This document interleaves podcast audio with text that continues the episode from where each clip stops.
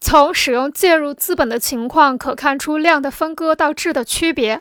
由于货币资本家和职能资本家不仅有法律上的不同身份，而且在生产过程中起着完全不同的作用。由于在生产过程中的作用的不同，量的分割便转变为质的区别。利息表现为所有权的果实，企业利润即企业主的收入则表现为发挥职能的果实。